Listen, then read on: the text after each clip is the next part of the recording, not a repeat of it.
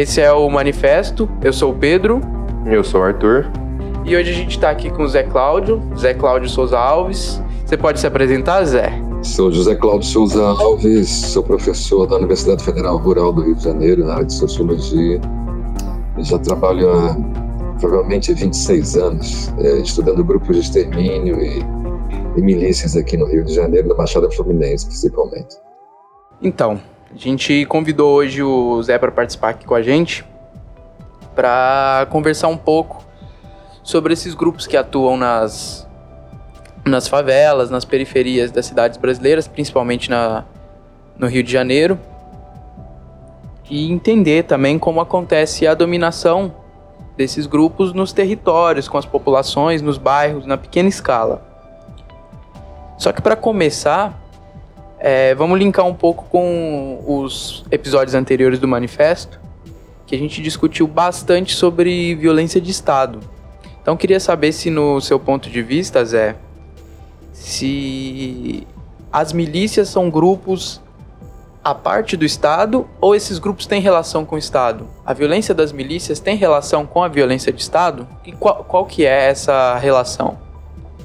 Sim, sim. Uh, a gente tem dificuldade, às vezes, de compreender isso, mas a milícia é o próprio Estado, são agentes públicos de segurança e eles estão diretamente vinculados à lógica do crime, da, ilegalidade e, e do uso da violência, do controle territorial a partir de uma lógica militarizada e violenta. Então, eles são o Estado. É difícil às vezes de entender isso, porque as pessoas sempre se vão escutar muito na, mídia, em tudo quanto é lugar, a lógica de que é um Estado paralelo. Né? Primeiro se fala da ausência do Estado, como se isso fosse possível, tem que rir nessa hora. E depois eles vão falar de Estado paralelo. A mídia faz muito esse discurso, né?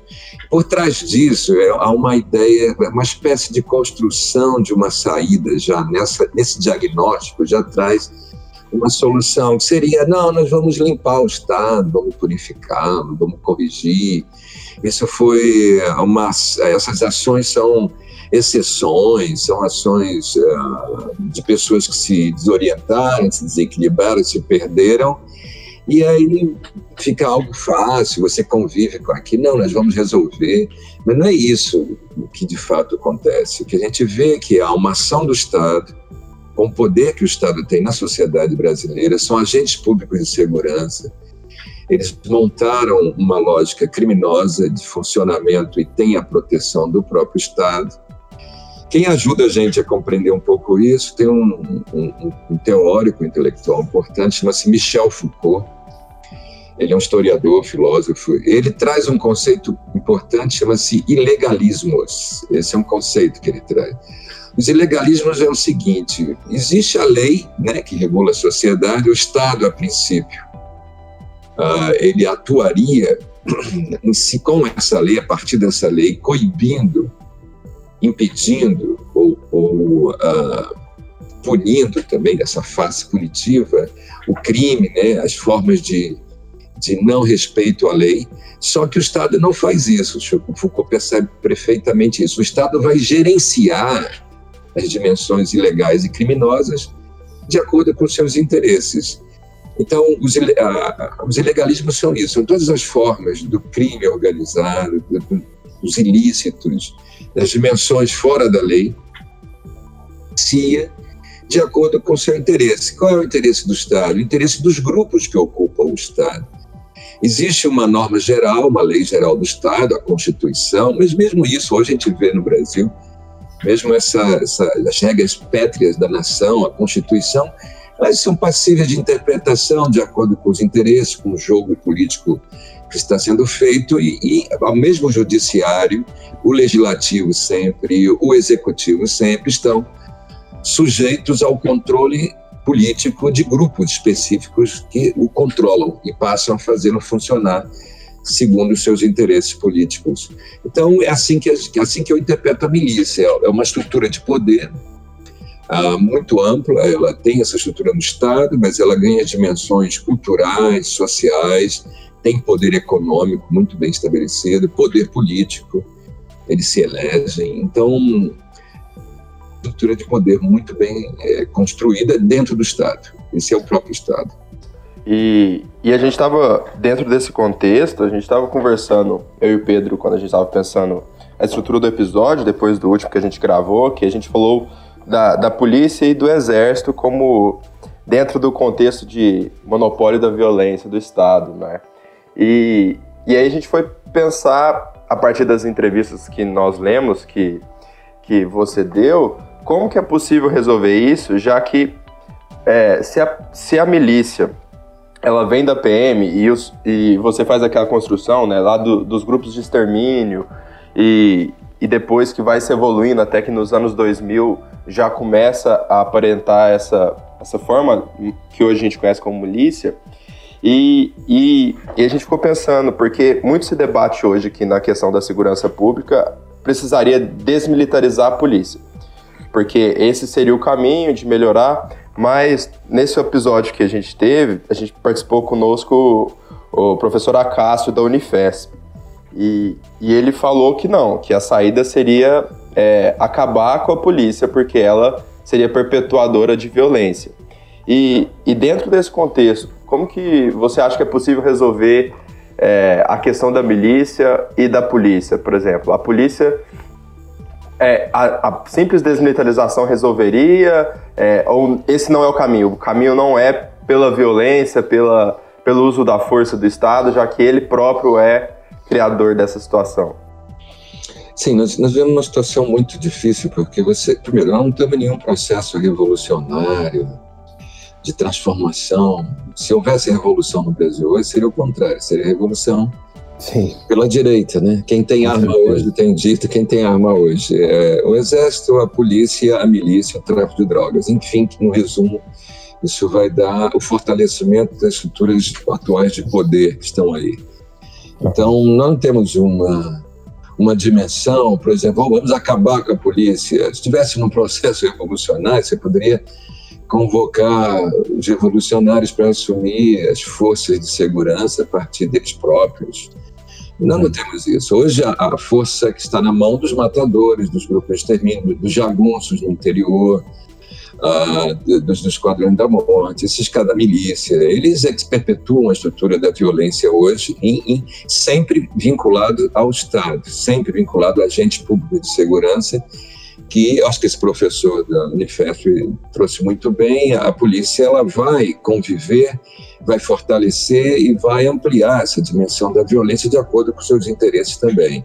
Em todos uhum. os negócios hoje criminosos no Brasil, seja tráfico de drogas, sequestro, roubo de carga, tudo que você imaginar, tráfico de armas, que é muito pesado, você tem a presença dos agentes de segurança do Estado. Então, eles estão lá, a polícia está lá, atuando uhum. nessa, dessa forma. Eu normalmente falo de desmilitarização. É, é uma tentativa de, num cenário sem, sem nenhuma probabilidade de se fazer uma transformação radical da sociedade, tentar fazer alguma disputa com esse espaço que é o espaço hoje constituído pela, pelas polícias. Como seria desmilitarizar essa, essa estrutura? Alguns professores, amigos meus, que fazem pesquisa, eles, eles vão me questionar e vão dizer assim, não, mas você quer desmilitarizar o quê? A polícia não é militarizada, a polícia não tem esse comando, essa hierarquia, essa, essa obediência que você está dizendo aí, não. Eu, eles estudam a polícia, né, e vão dizer a polícia é, é se, cada um está construindo sua estrutura de poder, não segue ordens. O sargento dá tapa na cara do capitão, porque o sargento é que controla a milícia naquele batalhão. O, o, o capitão, o comandante quer a grana do, do suborno no final da semana, que os, e se você controla essa estrutura de poder, você submete a hierarquia a essa estrutura de poder. Eu tenho dito o seguinte: eu não estou aqui discutindo qual é a hierarquia que está no comando, se é a hierarquia da milícia, do sequestro, do roubo de carga, se é a hierarquia da corrupção dentro da estrutura, ou se é a hierarquia, hipoteticamente, teoricamente falando, da, dos comandos estabelecidos uhum. pelas normas da, da polícia. Enfim, eu, eu, essa, essas hierarquias estão dentro dessa estrutura no seu na sua forma de operar, no seu espírito de corpo. Tanto é que se você tenta transformar isso, Mariano Beltrame e o Sérgio Cabral acreditaram isso aqui, vamos jogar com isso, vamos jogar aqui. Nós acreditamos neles. Então, eles achavam que criando as UPPs, contratando 30% de efetivos para a polícia, novos policiais, esses novos policiais com uma nova visão sobre relação em relação à polícia iria permitir a transformação da estrutura do restante da polícia.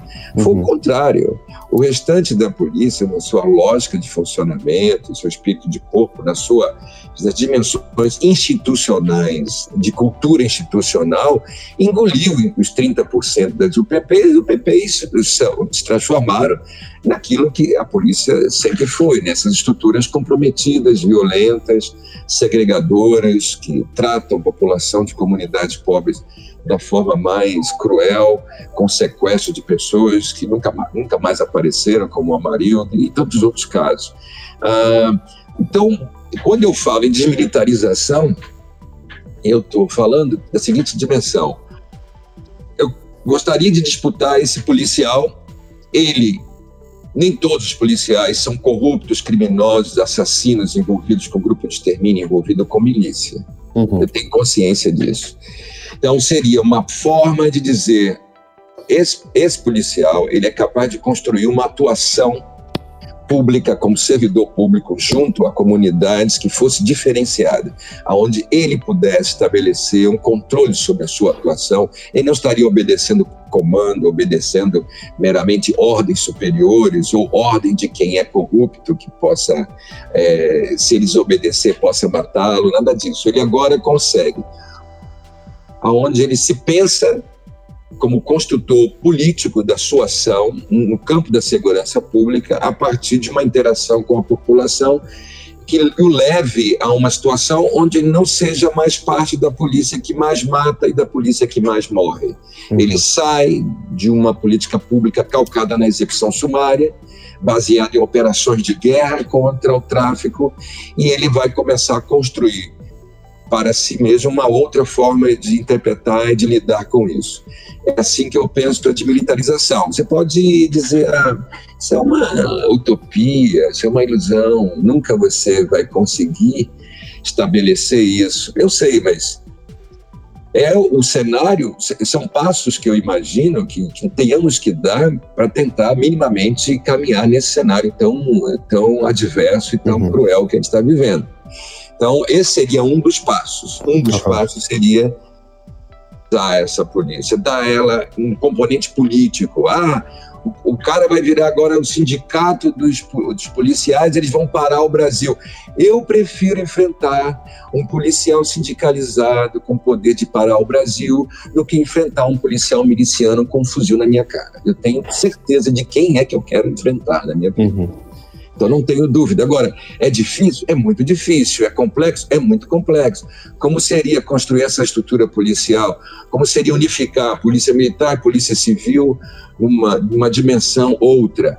Aí você pode dizer, mas toda a estrutura de segurança pública ela está calcada na visão da lógica, isso é verdade, os estudos falam sobre isso, na lógica do inimigo. Se você fala em paz, uhum você imediatamente vai pensar quem é que tira a minha paz, e aí você constrói o inimigo. A ditadura construiu lá o, o comunista, o subversivo, o revolucionário, esse era o inimigo, vamos torturar e matá-lo. Uhum. Dos anos 80, fim da ditadura para cá, isso se reproduz numa outra lógica. O inimigo é o bandido. Quem é o bandido é o traficante. É esse que a gente vai matar bandido bom é bandido morto. Esse uhum. discurso está se consolidando no Brasil há cinco décadas. E ele se estabelece a partir, como eu estudo aqui, dos grupos de extermínio e das milícias que dão continuidade a essa atuação. Então você vai falar, mas esse policial, ele é capaz de, de desmontar essa estrutura de quem é o inimigo que eu tenho que matar, o inimigo contra a qual eu tenho que fazer guerra, contra a qual. Eu, é isso, não sei. De fato, é, um, é, um, é, uma disputa dessa dimensão de segurança pública muito difícil, Sim. que o que nós estabelecemos hoje numa conjuntura muito recuada, numa conjuntura onde estamos perdendo. Uhum. para os setores que são violentos e que querem perpetuar isso.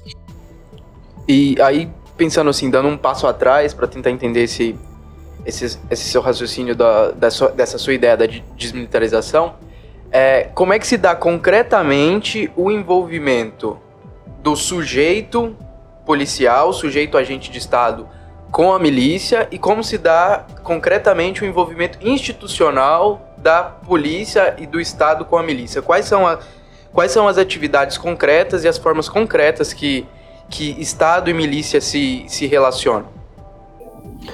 Sim, uh, como eu falei, há cinco décadas, isso vem sem interrupção desde a época da ditadura militar. Está associado a uma estrutura de poder político e uma estrutura de poder econômico. Sem elas, essas dimensões não existiriam. Então, como eu estudei grupos de extermínio, eu percebo nitidamente quem opera são os agentes de segurança, quem mata são a formação dos grupos, quem financia são empresários e comerciantes que estão nas áreas de atuação deles, aí saber se esses empresários comerciantes procuraram esses grupos de extermínio e ofertaram dinheiro e pagaram, ou se a partir de uma certa dinâmica esses grupos de extermínio passam a coibir e exigir dinheiro dos comerciantes, isso agora é irrelevante, isso transformou uma única lógica. E, por último, você tem o apoio político que o regime militar deu a esses grupos. Então, você tem uma base política que sustentou esses grupos. Na prática, esses ilegalismos todos, e a, a milícia é uma espécie de superação de dois grandes capitais acumulados ao longo de cinco décadas. Um é, é, antigo, é esse de cinco décadas, que é os grupos de extermínio, o outro é a relação da polícia militar e da polícia civil, do aparato policial, com o tráfico de drogas nas favelas do Rio de Janeiro. Esse é um outro grande capital. Então, esse é mais tem 40 anos, 30 e poucos anos de, de relação nessa estrutura e os, os grupos de extermínio têm mais tempo. Esses dois capitais se somaram e eles vão trazer, então, um conjunto de experiências, de ganhos para esses agentes de segurança. Esses ganhos são nessas duas dimensões que eu já falei: dimensão econômica, esses, esses ganhos do, do, da, do suborno, do tráfico, do arrego, né, da, da corrupção, é a grana do, do tráfico de armas, é a grana do roubo de carga, é a grana do sequestro, uh, todas as dimensões do crime organizado elas vão te ofertar e vão oferecer para os agentes de segurança público vantagens é, financeiras razoáveis, não é pouca, é muito grande. O jogo do bicho, que a gente não citou até agora, mas que tem um poder econômico ah, estupendo, é incomparável, é um verdadeiro crime organizado. Hoje, uma família de bicheiros tem como são proprietários, uma família, estou falando apenas de uma família, ela é proprietária de 1.500 imóveis na cidade Nossa. do Rio de Janeiro, na zona sul do Rio de Janeiro. Hoje, uma família de bicheiros tira por semana, não estou falando por mês, por semana, com jogo do bicho e caça-níqueis, máquinas caça-níqueis, tira 2 milhões e meio de reais, são 10 milhões por mês.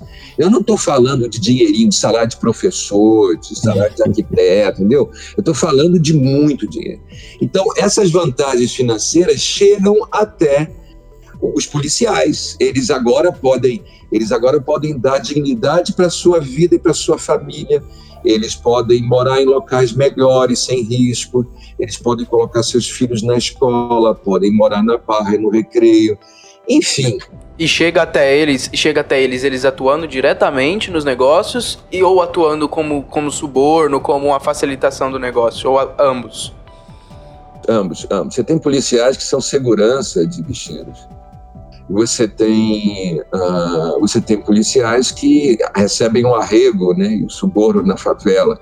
Você tem o policial que é, tá na milícia, e que está na milícia que opera por dentro da milícia nos vários negócios que a milícia possui, são inúmeros, venda de terrenos, venda de aterro, venda de imóveis, a Zona Oeste é, é, e Baixada Fluminense tem muito essa presença, venda de bujão de gás, de água, gato net, que é acesso clandestino ao sinal de, de internet de televisão, uh, transporte clandestino de pessoas a partir de vans. E, e combis, uh, aterros clandestinos, eles enterram lixo, você paga 300 reais por cada caminhão de lixo, pouco importa a origem desse lixo, a contaminação, e você uma atuação imobiliária também, né? Eu, daqui, daqui, daqui de São Paulo, eu lembro quando aconteceu o desabamento daquele prédio lá, uhum. eu por eu por mim, ainda mais eu que estou mais ou menos envolvido nessa coisa de estudar mercado imobiliário e informalidade, uhum. para mim isso era Sim. desconhecido. Eu não sabia que, a,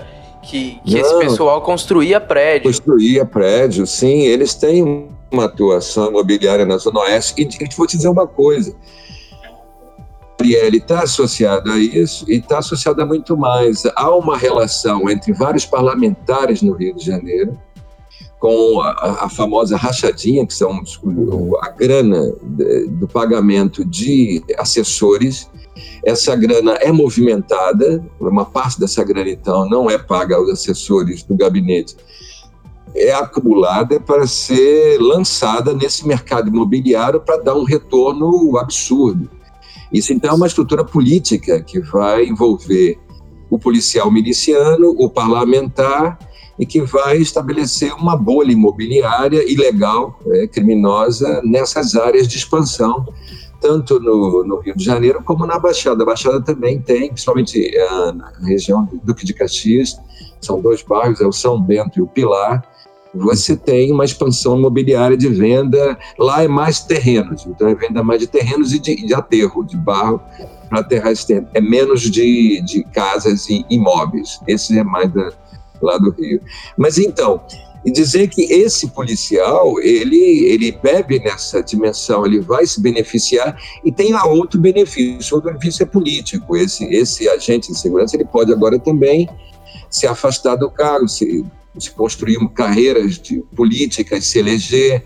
Hoje, essa dimensão, é, é, o discurso moralizante do bandido boi, bandido morto, da extrema-direita projetou vários desses agentes de segurança que hoje estão é, galgando espaços dentro da carreira como parlamentar, como executivos, inclusive, e estão dentro do Estado hoje também ocupando espaço político, que é determinante para a manutenção desse, dessa estrutura de poder. Então, essa é a forma que, que se concretiza. Agora, institucionalmente, você falou como que saindo agora de uma dimensão é, do benefício individual do sujeito, né?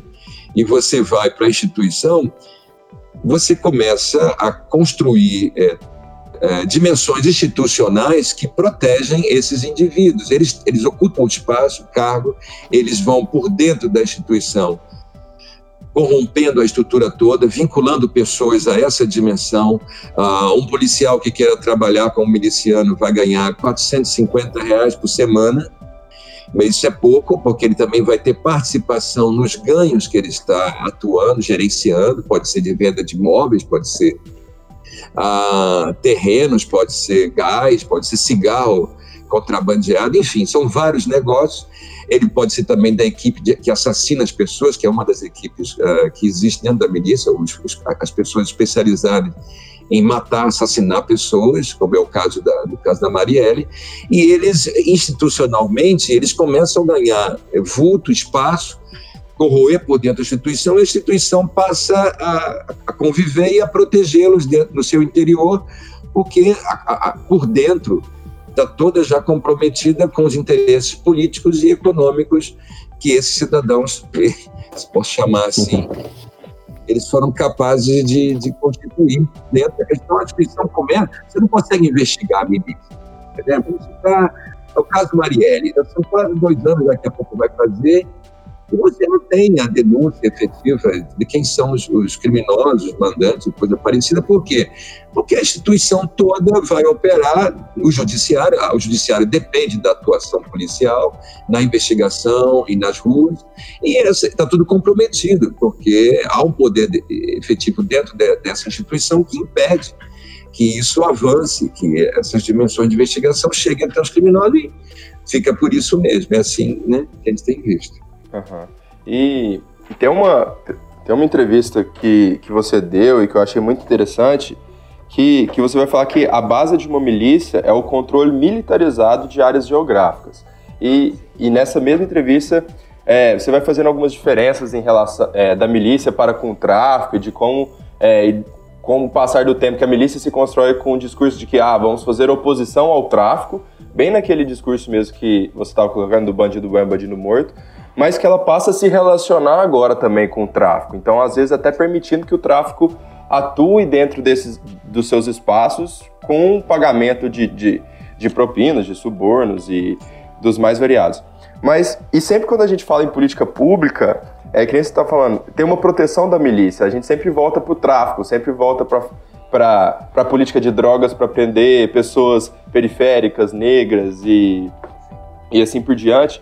E, e, e, nessa mesma entrevista você fala, né, que a milícia, quando se prende, você vê, a milícia é branca, a milícia não é tão periférica assim, e, e ela também é religiosa e, e assim por diante. Então, é, como que se dá, é, dentro desses espaços controlados pela milícia, é, como que é essa relação com o tráfico, o que, que é, diferencia os dois e por que que se tem tão, tão forte essa, essa defesa e proteção da milícia em contraposição ao tráfico? Então, há uma dimensão histórica né, de construção do tráfico. Estou falando, falando, mais aqui do Rio de Janeiro. Em São Paulo você vai ter mais a construção que passa pelo PCC, que uhum. tem outras dimensões históricas, tem outra construção, mas também dá para dá falar um pouco sobre isso. Mas eu vou falar mais especificamente daqui do Rio. O Comando Vermelho, quando ele, ele emerge, no final dos anos 70, há uma conjuntura, um cenário político que faz com que o Comando Vermelho se constitua da sua experiência como facção a partir do sofrimento. Então, todas as facções, e o PCC não vai escapar isso, vai se constituir a partir da experiência de sofrimento que eles vão obter nas estruturas penitenciárias. Isso é a base uhum. da formação das grandes facções. Então, o Comando Vermelho foi a primeira grande facção que faz isso, que constitui. Na verdade, ela tá, ela é a primeira, assim, que nós temos história, mas o terceiro comando, não o TCP, o TCP é mais recente, que é uma evolução do terceiro comando. O TCP é o terceiro comando puro. Uhum. O, o, terceiro comando também está emergindo na, mesmo, na mesma conjuntura, no mesmo cenário. Só que o Comando Vermelho ele já traz consigo toda uma identidade de oposição radical ao Estado, à polícia, ele se constitui como uma dimensão de confronto bélico, armado, do crime contra o que seria o Estado. Isso porque ele, é, o próprio Comando Vermelho emergiu nessa conjuntura, onde o Estado, na Ilha Grande, tratava os crimes de roubo de banco como crimes contra a Lei de Segurança Nacional e uhum. colocava todos numa mesma lógica. E aí, esse, essa experiência da Ilha Grande constitui o Comando Vermelho. O terceiro comando já é uma facção que surge posteriormente, e alguns vão dizer, alguns é, que pesquisaram nessa época, os mais antigos, jornalistas, vão dizer que o terceiro comando foi criado pela própria polícia, já numa dimensão de dividir o mercado das drogas e do, do Comando Vermelho. Então já tem essa, essa constituição. O, a milícia, ela hoje, ela trabalha ou ela própria vende a droga, uhum. é, é, é, menos comum, mas acontece. Há, há é, exemplos disso, há relatos e fatos que trazem isso, mas também a milícia tem a prática mais uh, frequente de alugar os, os, os, pontos de venda de droga para o terceiro comando puro, TCP, uhum. que é uma, uma evolução do terceiro comando. Então, uh, constitui-se então uma aliança, a gente tem chamado isso no Rio de Janeiro de Aliança 5.3. É, o 3 é, é, o terceiro comando, é o número do terceiro comando, uhum. o 5 é o número da milícia, então uma aliança, milícia, terceiro comando puro, na tentativa, então, de confrontar, reduzir e empurrar o Comando Vermelho para dimensões inferiores e menores do controle territorial. Isso, esse é o cenário que a gente vê aqui no Rio de Janeiro. Esse confronto está se dando hoje, basicamente, na Zona Oeste, como um todo já se deu. Hoje, Cidade de Deus é uma espécie de último, última fronteira do Comando Vermelho naquela região da Zona Oeste.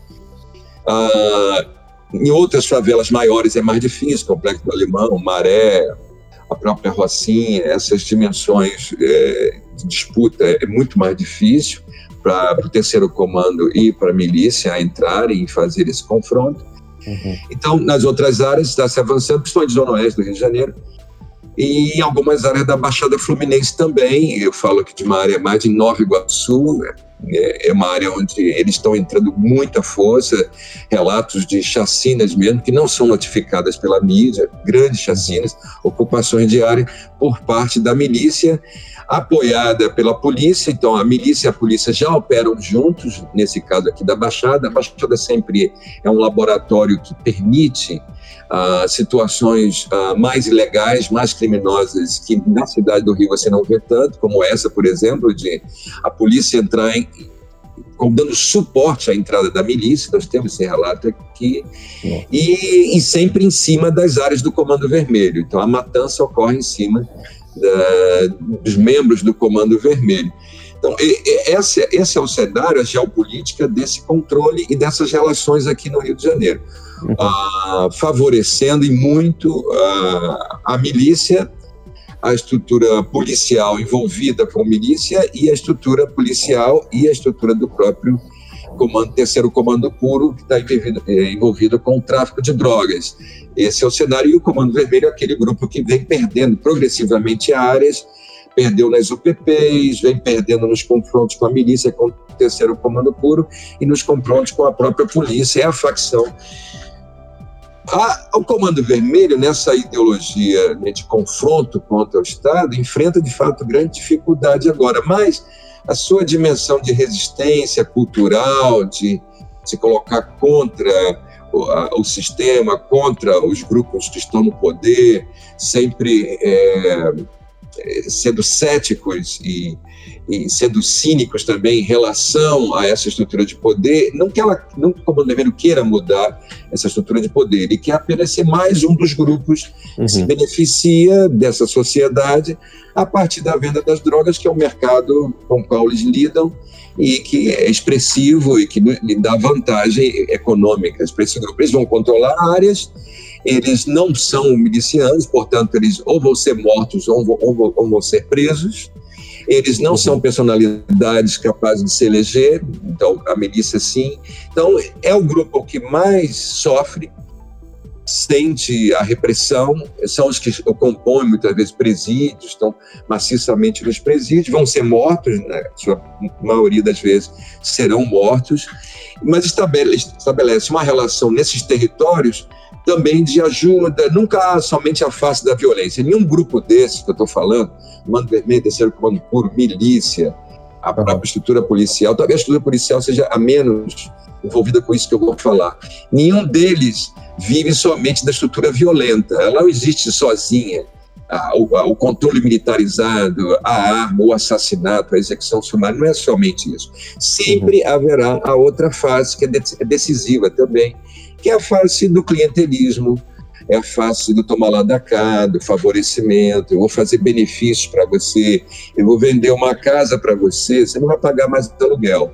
Você agora vai poder ajudar sua família, seus filhos vão ter alimentação adequada, vão ter acesso a medicamentos, você vai poder se qualificar e estudar, você vai ter uma outra trajetória no, na sua vida e você vai sair do sofrimento que você está hoje. Isso é um benefício, vai pagar essa casa para mim, com prestações eh, durante tantos anos, isso é um benefício para aquela população. Eu vou transportar você, não tem mais ônibus, ônibus não estão funcionando, eu transporto você agora nesse meio de comunicação. Você é, vai ter acesso a sinal de televisão, é só pagar uma taxa bem menor, eu vou te dar esse acesso. Enfim, uhum. sempre há a, a outra face da moeda que é o clientelismo e isso faz parte desse jogo. Então, o terceiro comando também faz esse jogo e vai beneficiar pessoas, vai pagar por medicamentos, vai ajudar com bujão de gás, vai são ajudas menores dentro da, dentro da comunidade que eles estão presos ali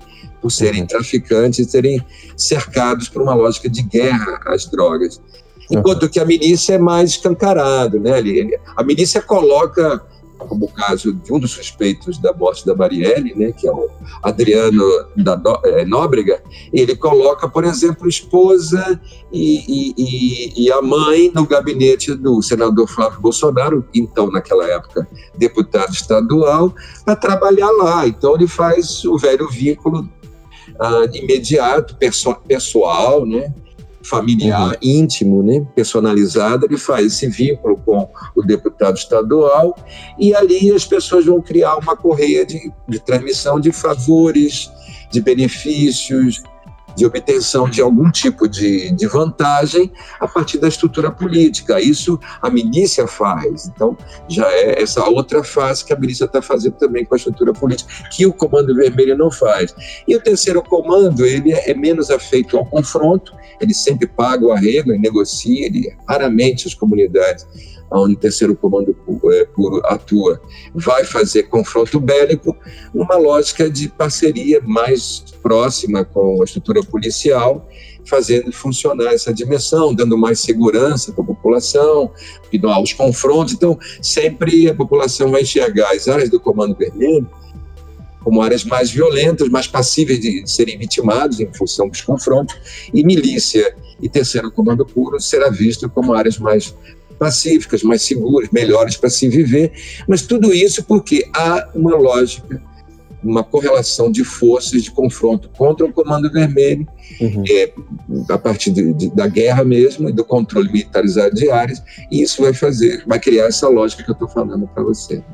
E é por causa dessa, dessa dimensão que você falou do clientelismo e da, e da e das próprias essa diversificação das atividades econômicas desses grupos que é tão é por causa de, é desses motivos que é tão importante que eles ocupem territórios e por que são territórios pobres e periféricos?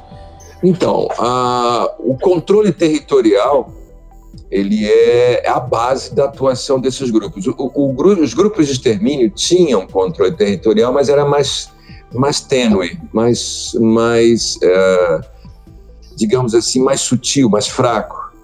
A milícia não, ela tem um controle muito mais determinante.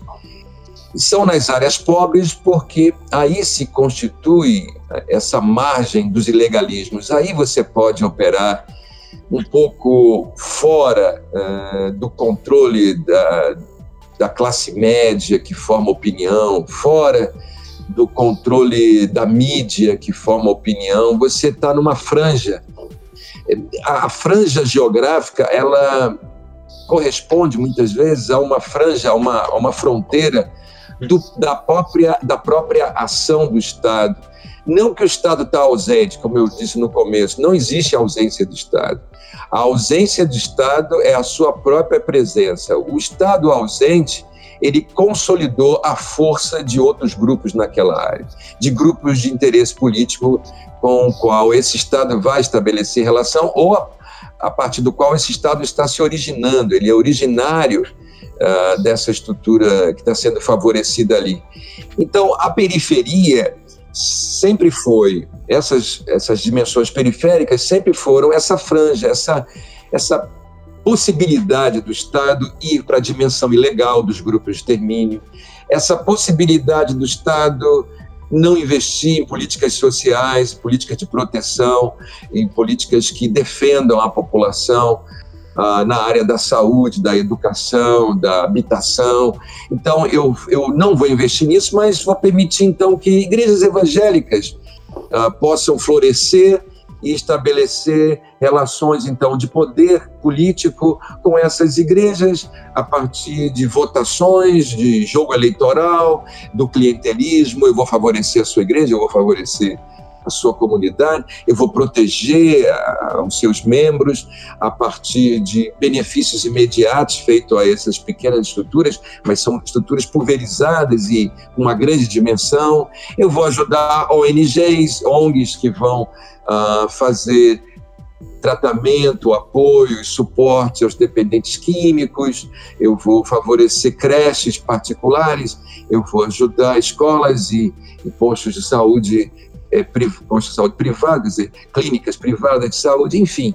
O mundo urbano, na franja, na periferia, ela, ela vai abrir um conjunto de negócios, negócios econômicos e negócios políticos. Há uma mercadoria política que está sendo circulada ali e que está associado em determinado momento ele vai se associar com a dimensão da violência. Então, o pastor, ele, eu não estou dizendo que todas as igrejas ah, se envolvem numa estrutura de controle militarizado, como a miliciana, não estou falando isso. Falando o quê?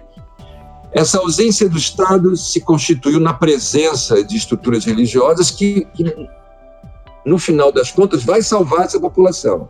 População desempregada, doente, dependente química, famílias que se separam e que se, que se degradam, ah, pessoas que perderam trajetórias de vida porque não têm inserção no mundo econômico, no mundo social. Essas igrejas vão salvar essas pessoas e vão dar sentido e vão reconstruir trajetórias de vida. Essas igrejas vão fazer isso sim, elas fazem isso. Só que no mesmo lugar que está essa igreja, está também o miliciano, ou está o matador, membro de grupo de extermínio, ou está o político clientelista que faz jogo político de extrema direita, né, que vai usar de um discurso homofóbico, um discurso uhum. machista, heterocêntrico, branco, racista, uh, um discurso do bandido bom e bandido morto que prega uh, a violência para resolver a violência, o aumento da violência para resolver o problema da violência. Então, é ali que é inevitável, é incontornável que uma estrutura religiosa de, que sobrou, que a, a fronteira última dessa população para sair do desalento, sair do desamparo, é, é incontornável que essa estrutura religiosa vá conviver e esbarrar com a estrutura do controle é, militarizado que as milícias vão fazer. Então aí você tem essa, essa, essa fusão, né? Há uma eleição efetiva, isso é, isso é, é um sociólogo que trabalha com isso, que é o Weber. É, há uma eleição efetiva entre as dimensões da violência do, da milícia e as dimensões é, fundamentalistas de grupos religiosos, moralistas, dimensões moralistas que esses grupos religiosos estabelecem, e esse casamento dá a projeção da extrema-direita. Uhum. Então, é esse cenário que, que, que eu estou percebendo, que não é um cenário somente do Rio de Janeiro. Isso, a projeção da eleição do, de Bolsonaro no Brasil demonstra que isso é uma dimensão nacional hoje que está se ampliando. E o ano que vem vai ser a apoteose, a meu ver, desse projeto. Eles vão estar tá expandindo muito mais. Né? Entendi. Não, e, e tudo isso me leva a pensar alguns questionamentos que eu e o Pedro estava tendo e e a partir de, também de uma outra entrevista que o senhor deu, que, que você coloca que a, a, esses grupos, nesses espaços onde eles ocupam, nessas bases geográficas, eles atuam quase que como um Estado totalitário, que é dentro dessa lógica de, de legalidades que, que você colocou, que você está trabalhando. E aí eu estava pensando, e a gente estava conversando, que é, é, recentemente a gente teve várias declarações de, de pessoas dentro das esferas políticas e públicas especialmente de pessoas ligadas é, ou possivelmente ligadas a esses grupos, falas do tipo do restabelecimento de uma ordem, que era possível pensar AI-5, que era possível pensar algumas lógicas, e dentro desse e além disso, a gente tinha concomitante um projeto anticrime também rolando, um pacote do, do atual ministro da Justiça. E, e, dentro desse pacote, um dos elementos era o excludente de licitude, né? Que era não punir o policial que matasse em ação. E, e aí muita gente falava que, apesar de ser uma surpresa, o AI-5 já funcionava também no campo, na Amazônia, na relação dos grileiros dentro de alguns espaços. Mas é possível também a gente pensar que essa lógica desse totalitarismo de Estado também está presente dentro desses espaços, dessas comunidades? E se sim, como é possível se opor ou fazer frente a essa realidade? Então, esse, essa, esse totalitarismo que eu, que eu falo, ele é um totalitarismo socialmente construído. Ele foi construído ao longo de décadas. Ah, para você ter exemplo para você, o escondente de licitude é apenas a formalização é, discursiva, juridicamente falando, do que já existe na prática.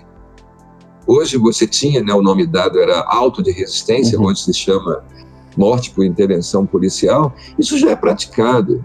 O Estado do Rio tem, teve agora esse ano com o Witzel, né, que é outro nome vinculado a essa, essa dimensão totalitária e assassina, ele eh, vitimou, pela, pela atuação policial, 1.546 pessoas. Deve ser mais, porque cada dia que passa você tem o aumento desse número, então deve ser mais já nessa altura do campeonato. Mas Uh, isso já é, os processos uh, judiciais, se você for analisar, você vai ver, o excludente já está na prática na morte por intervenção policial, na lógica de que houve, houve reação, houve resistência à polícia, e não há, a justiça arquiva os processos todos, não faz investigação, o total de homicídios como um todo, tanto cometido por policiais como por civis, do total de homicídios, 7,8% são investigados somente. Em muitos casos aqui no Rio e no Brasil, apenas 2% dos homicídios são investigados. Então, você tá, está diante da consolidação de uma lógica totalitária que vem de muito tempo, vem de cinco uhum. décadas.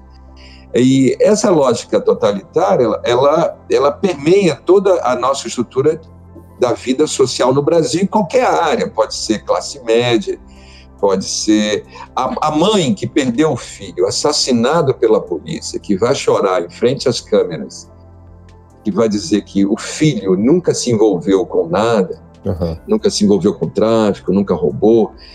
Por trás da fala dela, do discurso dela, está o seguinte: se meu filho tivesse traficado, se meu filho tivesse roubado, feito qualquer ato ilícito, seria justo que ele fosse morto. É, esse é o, é o, o texto oculto, né? É o, uhum digamos, é o subtexto. Na classe média já é, é, é mais é mais cínico e hipócrita, porque eles vão ver na morte do outro, desse que é o inimigo, o arrefecimento do, do, seu medo. Então, a lógica do medo, a proteção dos seus bens, a proteção da sua lógica de sobrevivência, o consumo que essa classe faz de um discurso uh, violento para protegê-la e, e, de uma dimensão de aproximação da classe dominante, que a classe média sempre busca, né, um dia uhum. se transformar em classe dominante, coitada. Então ela, ela acha, né, e ela, então ela, ela adota comportamentos e modos de ver dessa classe dominante, entre eles a, a lógica da execução e vai apoiar então essa, esse discurso de extrema direita. Então no fundo, desmontar esse totalitarismo né, socialmente construído é que é muito difícil. Ele tá, ele percolou toda a sociedade. Então, mesmo nas comunidades pobres, você vai ter. Os pobres votaram no, no Witzel, os pobres votaram no Bolsonaro. Os pobres elegem essa extrema-direita. E aí você vai me perguntar, mas é porque eles fizeram benefício para essa população? Muitas vezes não. Muitas vezes o que nós estamos vendo no Brasil é o seguinte: você Vamos pensar agora em dimensões. Eu vou me aproximar de uma dimensão próxima. Não é igual, porque tem diferenças. Então, uhum. não estou dizendo que nós estamos vivendo essa mesma dimensão. Estou tentando me aproximar é, na análise, teoricamente, de outras dimensões históricas e políticas próximas uhum. do que nós vivemos hoje. Vamos falar agora do fascismo e do nazismo. Como é que é, Hitler e Mussolini se projetaram e tiveram nações inteiras seguindo uh, o discurso, a lógica de atuação violenta, de controle militarizado de áreas, de eliminação de, interno dos inimigos, de, de holocausto, de execução sumária em massa nos campos de concentração. Como que uma nação inteira mergulha no apoio a essas lideranças? Houve, aquele momento, o esgarçamento da disputa nas classes sociais naquelas nações. Então, o movimento socialista, o movimento operário, que vinha em crescimento dentro da Europa naquele momento, em ascensão, mas, por outro lado, a burguesia, a classe dominante, economicamente falando, nessas sociedades, tinha também muita força, uhum. tinha muito poder. Então, há um equilíbrio de disputa dentro de, de, dessa conjuntura política. E, nesse momento, essa burguesia, ela não teve pudor algum, preocupação alguma depois até ela veio se arrepender, alguns casos somente, mas em muitos casos ela não se arrependeu, ela faz uma jogada. Qual é a jogada? Eu vou apoiar é, politicamente, eu vou abrir mão do controle político do Estado em nome de um, paranoico, em nome de um de um, alguém que discursivamente eletriza as massas e manipula essas massas, eu vou abrir mão em nome dessa pessoa para manter o meu poder econômico, para manter o meu poder social. Quase o que o Marx já apoia no 18 Brumário. Aí você está falando agora do bonapartismo, já é mais para trás. Aí tem algumas outras diferenciações conjunturais, uhum. ah, de, do movimento operário em si, da localização e do escopo desse, dessa luta. No caso lá, está falando da, da Comuna de Paris, está falando de França, muito localizada, mas também te, pode ter similaridades. Hoje, uhum. o Brasil, o governo Lula foi um governo que tentou fazer algum tipo de fortalecimento da, das lutas da classe operária, da classe trabalhadora, dos movimentos sociais mais próximos aos movimentos populares de luta uh, por, dignidade, por cidadania, por conquistas no campo político desses movimentos que emergiram já nos anos 80. O próprio PT é legatário desse, desses movimentos todos. Mas o Lula achou que poderia fazer isso num grande concerto de classes, ele como pai, é uma espécie de é, reedição do Getúlio Vargas, o pai dos pobres, eu vou aqui combinar as forças do capital que vão continuar ganhando, que vão continuar se fortalecendo, e agora eu vou fortalecer classes populares, nem não tanto assim, porque em alguns movimentos sindicais sofreram duramente. Eu sou professor universitário, eu sei o quanto foi nefasta a atuação de Lula e de Dilma no campo da educação pública universitária. Ah, ele fez o Reúne, fez. Ele expandiu a, a, as universidades, expandiu, de fato. Ele mas é uma expansão ainda muito pequena, muito diminuta dentro do quadro da, do ensino superior brasileiro as universidades públicas atingem o quê? Uma, nem acho que 2% da população brasileira consegue chegar às universidades uh, públicas, enfim. E, por outro lado, ele começa a modificar as relações de trabalho. A nossa Previdência foi é, desmontada e reconfigurada logo no começo do governo Lula. Os, nossas lutas sindicais por melhorias, mesmo com a expansão da universidade, elas não foram é, obtidas, houve muito mais uma negociação do governo dentro desse campo, com, com dimensões do movimento sindical mais uh, passíveis de serem cooptadas e ganhas, enfim. E não só isso. Agora, se você olha para o espectro total da nação, ah, 80 reais de Bolsa Família altera realmente a, a, conjuntura de vida daquelas, daquelas pessoas? Não altera. Aquelas pessoas continuam ainda numa dimensão de pobreza, de desalento, de desamparo. Se uhum. essa política é retirada, bastou retirar, bastou diminuir essa política, que essa população volta ao desalento, ao desamparo. Não houve reconfiguração de classe, não houve fortalecimento. A população não vai sair às ruas para defender Lula, diferente do que ocorreu, ah, que nós vimos na Venezuela, com o Maduro, no caso do Chaves também, e diferente do que ocorreu agora, recentemente, no Equador, no, no Equador, não, na Bolívia, uhum. a população não se viu ganha num projeto diferente de nação, que projetasse essa população nas suas lutas, nas suas mobilizações.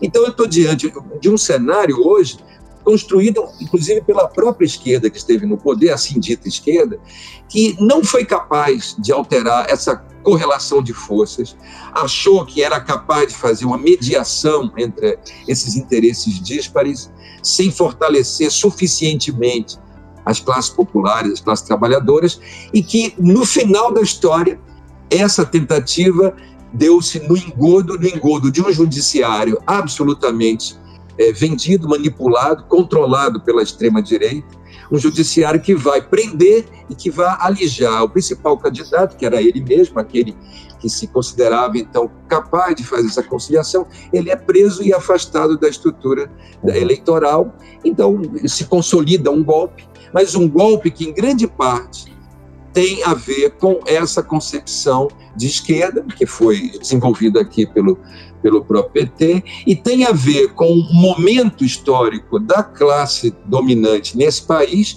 que abre mão da sua manutenção no poder político para apoiar uh, pessoas tipo Bolsonaro ou, uhum. ou Bitzel, quer dizer, grupos uh, de canalhas envolvidos com, uh, com o discurso da, do bandido bom e bandido morto, da volta, da, da, que apoia a tortura, que diz que a ditadura matou pouco, deveria matar mais.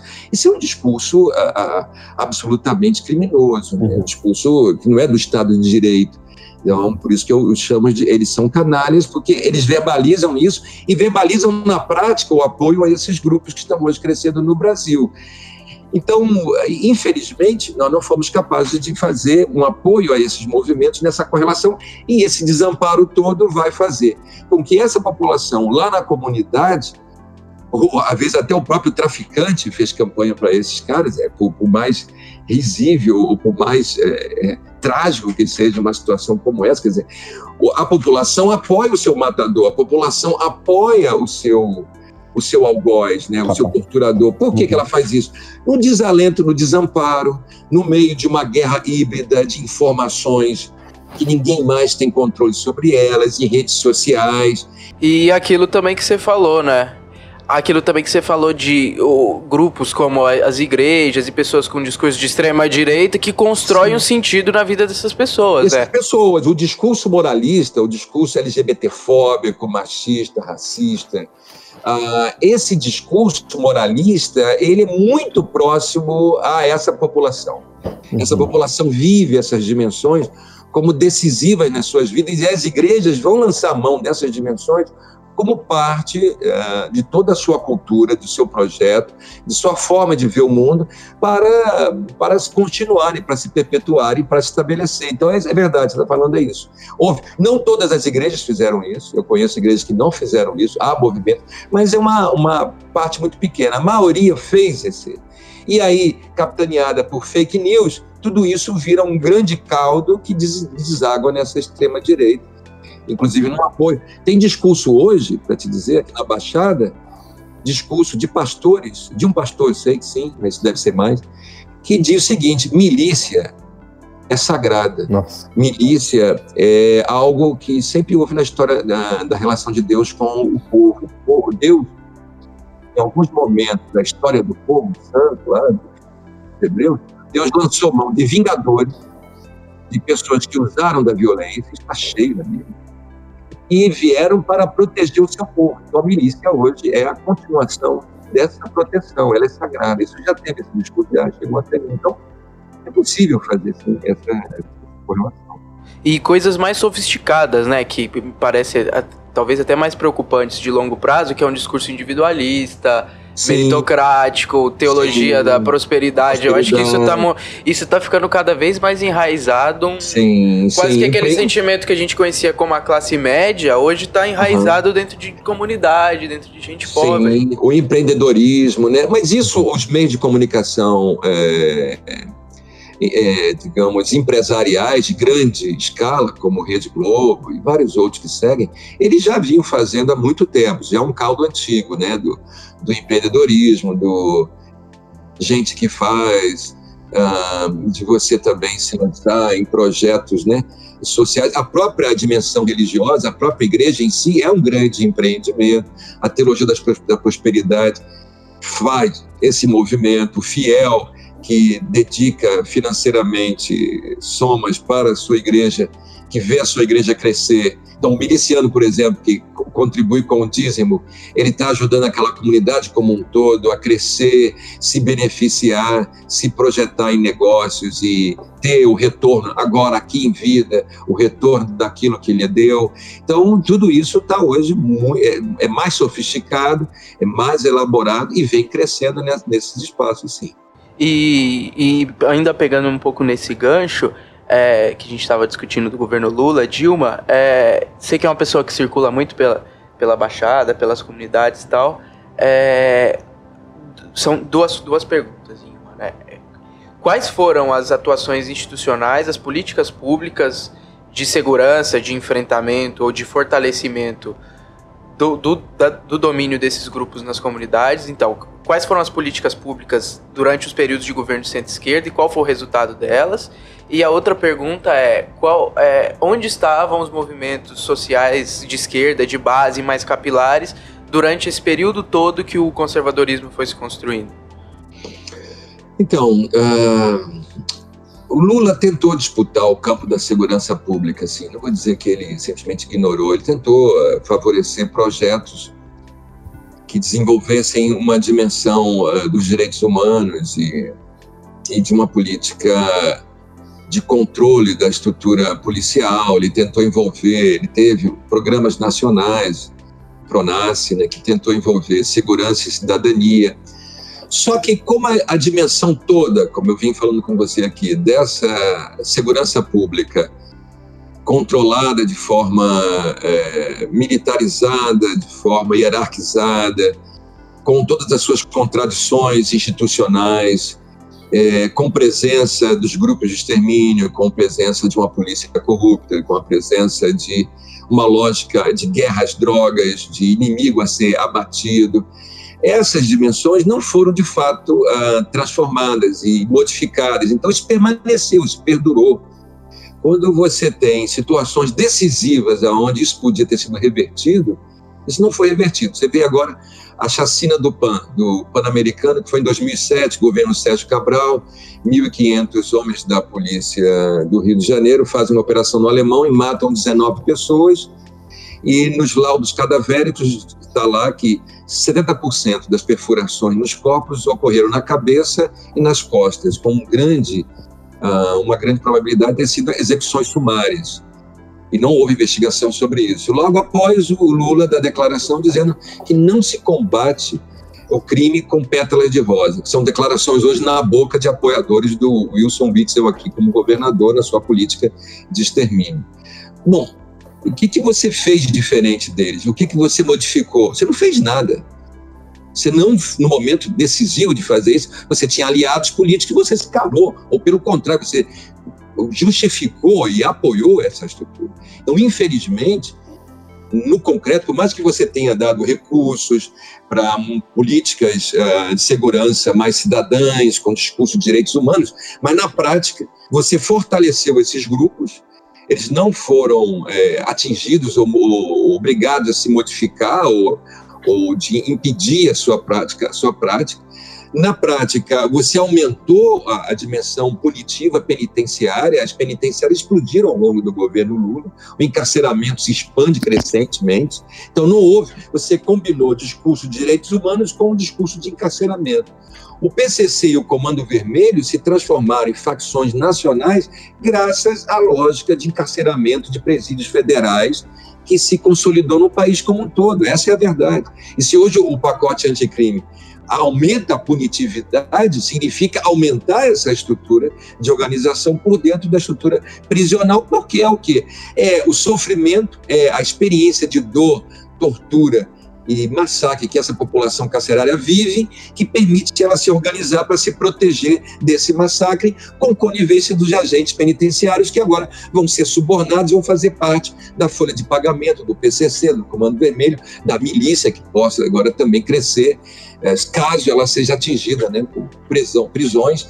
Enfim, Uh, não houve, ao longo desse período, no campo da segurança pública, uma disputa decisiva com relação a esses grupos e nem com relação. Já o discurso conservador, que vai além da dimensão da segurança pública, é um discurso que se espraia quando a dimensão de inclusão que o governo de esquerda fez, uma inclusão apenas no campo do consumo, apenas no campo do ganho financeiro, não foi uma inclusão a partir de ganhos culturais, ganhos sociais, ganhos políticos, ganhos educacionais, ganho no campo da saúde. Essas dimensões ficaram ainda é, tolhidas e controladas elas estão absolutamente no desamparo, essa população. Então, meramente bolsas ou programas compensatórios ou programas setorizados de compensação para aqueles que têm mais vulnerabilidade, esses programas não alteraram esse, esse perfil da população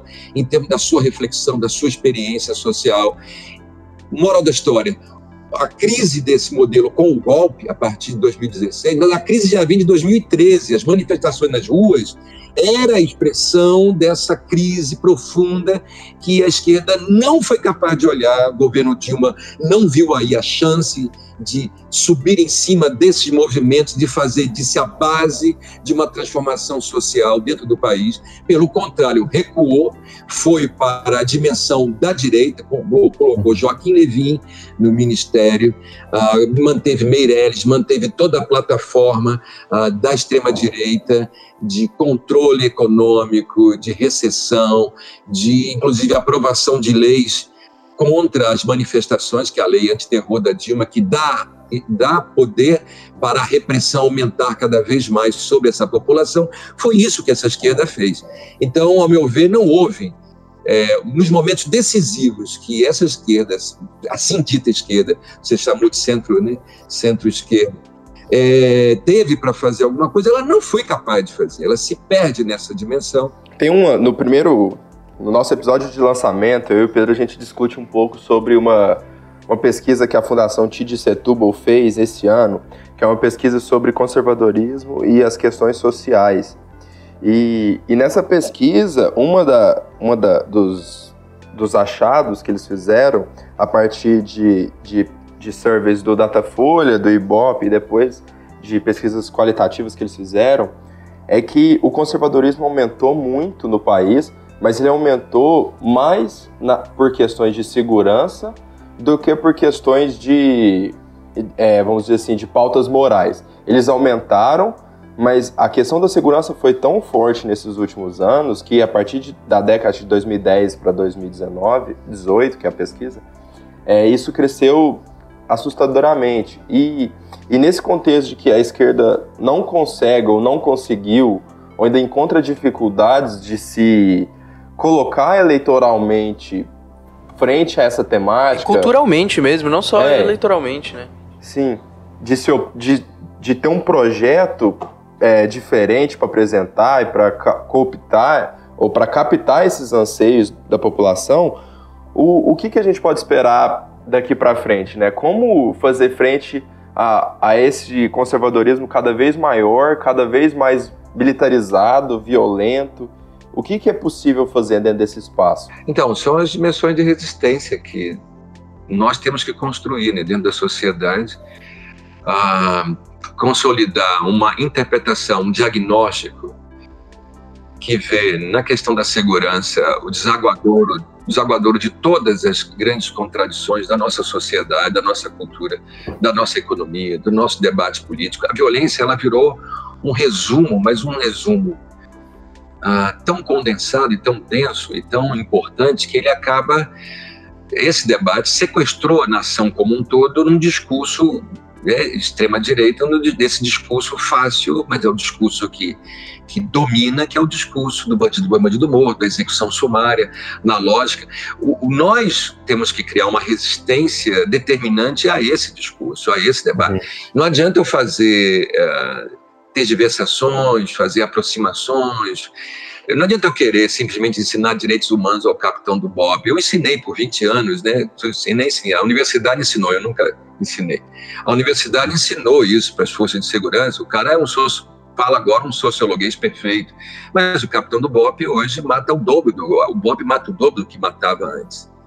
Então, uhum. uh, nós não fomos capazes de transformar essas estruturas para modificá-las é preciso atuações muito mais consistentes e uma concepção de segurança diferenciada. É preciso fortalecer os grupos que fazem essa discussão no interior das classes populares.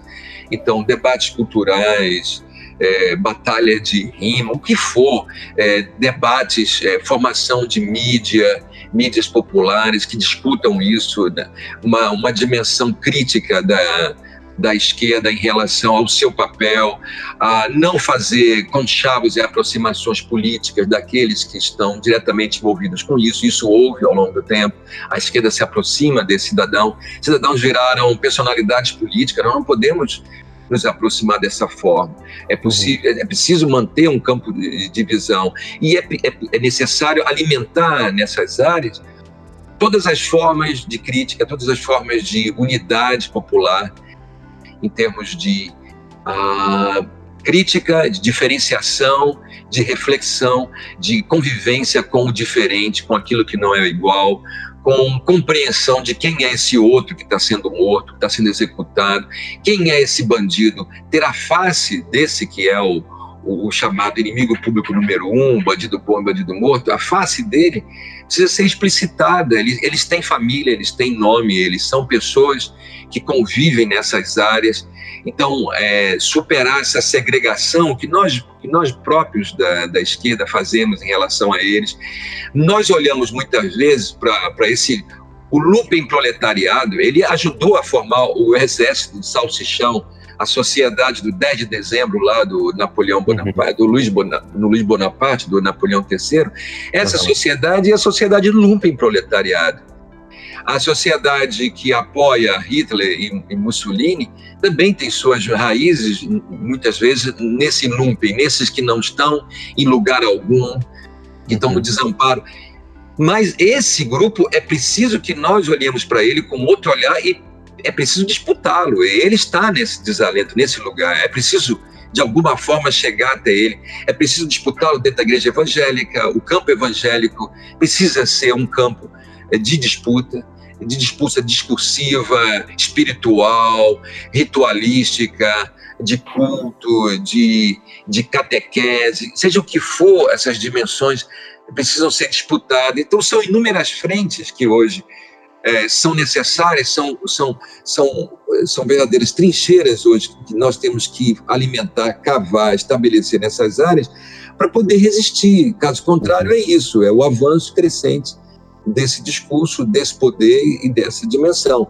E, e, essa juventude existe, esses grupos existem, eles não, não, não precisam ser criados, eles existem, eles precisam de fato crescer, se expandir, mas já há, se você olhar, você vai ver esses movimentos. São frágeis, são pequenos, são poucos, mas eles existem, eles é que mantêm a nossa esperança. Eu estou vivo aqui, debatendo, porque eu os conheço, eles falam comigo, eu sei onde eles estão, então eu me alimento também muito dessa força. Tem as universidades, dentro das universidades também é um campo de disputa, não está uhum. dado. Muitas universidades, muitos professores, muitos alunos de universidades públicas têm acesso ao conhecimento, apo apoiaram e apoiam esse discurso, Sim. infelizmente, mas é isso, mas é a disputa, está lá dentro.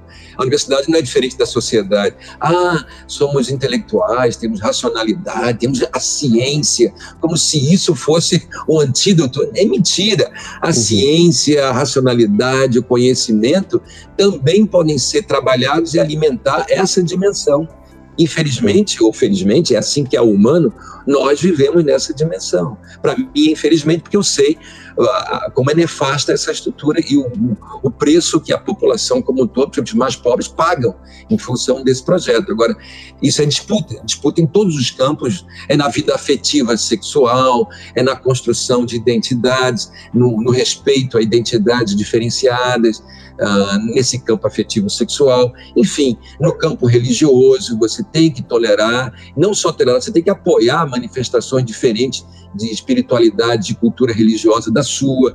Então é, é uma gama de cenários que você, que nós todos temos que trabalhar. É no campo da alimentação, na construção de alimentos que não sejam assassinos, alimentos transgênicos, alimentos contaminados com agrotóxicos. Nós não podemos apoiar o agronegócio devastador e criminoso que mata de câncer populações inteiras nesse país, câncer e tantas outras doenças. Então é uma, são fronteiras imensas, inúmeras que hoje a vida traz para gente. Nós, daqui talvez alguns, alguns, alguns séculos, possamos ser alguma coisa melhor, mas hoje é o grande embate que nós estamos vivendo, né? Quando, quando a gente começou o canal, tinha, até hoje, né, a gente ainda tem uma, uma, uma pegada que ser sempre bem propositivo, né? Só que aí a gente monta uma primeira temporada de segurança e aí fica meio quase impossível, porque todo episódio parece um, um buraco sem fundo. Aí uma das coisas que a gente pensou quando quando resolvi te convidar também foi é, uma entrevista que você falava justamente disso, do, da, da possibilidade, um, uma das possibilidades da gente enfrentar essa questão toda tá vindo de dentro dos, do, dos próprios territórios que são ocupados. E até então isso para mim era, me, me, pareceu meio novo. Então eu, eu, eu, gosto muito de te ouvir falar sobre isso. Aí eu, eu queria então, eu sei que você não pode Eu sei que, você não, que não é nem muito legal citar onde estão e quem são, quais são os nomes desses grupos, mas se você puder falar um pouco sobre o que, quais são as atuações concretas desses grupos e por que você acha que essa é uma, uma, uma saída uma saída possível e onde estão as fragilidades também, as contradições. Hum, sim. Então, esses grupos estão na igreja evangélica, existem, por exemplo, evangélicos pelo Estado de Direito, é um movimento interno, os evangélicos que fazem esse debate internamente, que disputam, é um pessoal que eu conheço. E é, é forte, é forte em termos do que eles tentam se expressar e tentam crescer. Não é forte em termos de numérico, mas eles representam essa dimensão. No campo da discussão sobre segurança pública, eu acompanho o Fórum Grita Baixada, que é um fórum aqui dentro da Baixada, que vai fazer interlocução com, ah, por exemplo, no Rio de Janeiro, a Casa Fluminense, que tem interlocução com eles, é uma ONG, tem o ISER, que é um Instituto Superior de Estudo da Religião, que é um outro espaço de diálogo, uma outra ONG no Rio de Janeiro. Você vai ter mandatos de, de, de deputados estaduais e, de, e vereadores que vão ter diálogo com audiências públicas. Normalmente estão no campo da, né, da, da, da, esquerda, esses grupos, mais do PSOL, mais do PT, vão fazer reverberação do debate. Uh, dentro eles vão trazer questões sobre a questão de, de violência religiosa contra né, é, religiões de matriz africana. É, eles vão fazer debates sobre racismo, sobre feminicídio, sobre violência em si mesmo, né, violência estrutural que, que, eu, que eu debato. Então, esses mandatos fazem esse apoio. Você vai ter uh, grupos de capoeira, você vai ter uh, grupos de batalha de rimas, saraus, você vai ter grupos dentro do, do, espaço religioso, tem organizações de professores, por exemplo, tem o Museu Vivo do São Bento, que é um museu feito por professores lá em Duque de Caxias, que no mesmo bairro eles têm ossadas e sítios arqueológicos sambaquis do período é, pré-histórico, vão ter um, uma casa é, construída pelos beneditinos, uma fazenda beneditina, o São Bento em si, tem essa estrutura colonial de 1560 sendo preservada e mantida. Tem ali o projeto do Getúlio Vargas, de 1930, do Núcleo Colonial São Bento, que era um modelo agrícola implantado pelo governo, tem as estruturas físicas, as casas, e tem ocupações urbanas de terra do final dos anos 80 e dos anos 90 lá. Então, eles fazem um museu vivo, do, da pré-história até os anos 90, até o momento atual, eles têm um museu de percurso, as pessoas vão acompanhar toda a história da Baixada naquele bairro. Isso é fascinante, mas eles estão numa área onde a milícia mais cresce e mais se expande. Então, eles são confrontados permanentemente pela violência da milícia. Mas eles estão lá, eles não desanimaram, não des desapareceram. Existem os sindicatos professores do CEP, existem os sindicatos do pessoal ligado à área da saúde, que defende o SUS, que tenta lutar. Existem ah, as dimensões religiosas, espirituais, de luta contra a intolerância religiosa, contra a violência uh, que se estabelece aos terreiros uh, de Umbanda e de Candomblé. Enfim, em todos os lugares que eu, que eu ando e percorro, e nas interlocuções que eu faço uh, virtualmente, né, eu tenho feito. Esses grupos, eles estão presentes, eles estão vivos, eles fazem ações. Ah, são poucos. Ah, são fracos ah, não tem uma capacidade de intervenção na lógica política, eleitoral, na lógica cultural, na lógica econômica? Pode ser, pode ser que eles, eh, de fato, tenham essa, essa fragilidade ainda, ou não tenham esse poder todo, mas eles existem, eles são capazes de fazerem ações, eles tentam congregar pessoas. É difícil? É muito difícil. Estamos, assim, proporcionalmente é, é, o, é o Davi contra o Golias, é, é, um, é uma metáfora religiosa para falar de tudo isso, né? É, é, é, o Davi. E aí, você vai desistir do, do, da resistência do embate? Não, você está nele, você o faz, e é isso que a gente aposta, né? Eu olho para esses grupos e tenho me alimentado deles, né? E esses grupos não são sufocados violentamente, belicamente? Porque me, parece que eles estão fazendo uma. Você está falando de um enfrentamento no campo da construção de cidadania, de, de sentido para a vida. Eles não são sufocados. A gente não precisa de arma para enfrentar esses não, grupos armados. Não, não, não. Eles são capazes de fazer movimentos entre si, diferenciados para fora, do, muitas vezes, do seu núcleo é, principal. Eles fazem esses movimentos driblando, enfrentando, contornando, se coadunando com as dimensões daquele lugar. Então, eles não vão se expor a ponto de serem agredidos e atingidos por essa estrutura é, violenta. Então, eles são capazes de fazer interlocuções com, com a população, por fora dessas dimensões e disputa desses.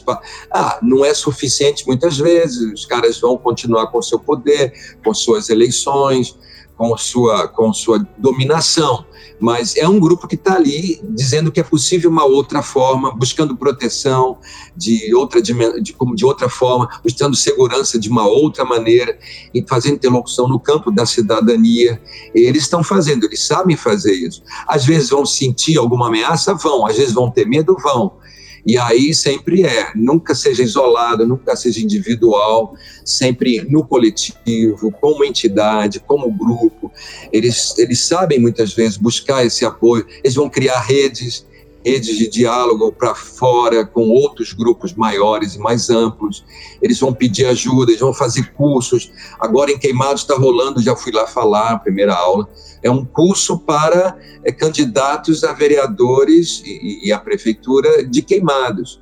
No curso tem gente de todo o espectro, nem da extrema direita, tem do, do centro, esquerda, digamos assim, tem lá o espectro. E eu fui lá, é uma tentativa de professores e de membros da, da, da sociedade civil, de comunicadores também da cidade, de qualificar o debate político-eleitoral cidade dominada por milicianos, hoje com um dos maiores índices de homicídio do país, queimado, cidade que mais mata no país. Então, é uma resistência lá. Eu fui lá, falei, são, são 60 pessoas, 70 pessoas, que seja, mas você está tentando criar um movimento de interlocução. Então, eles sabem contornar, eles vão fazendo. É frágil, é pequeno, mas não é uma desistência, né?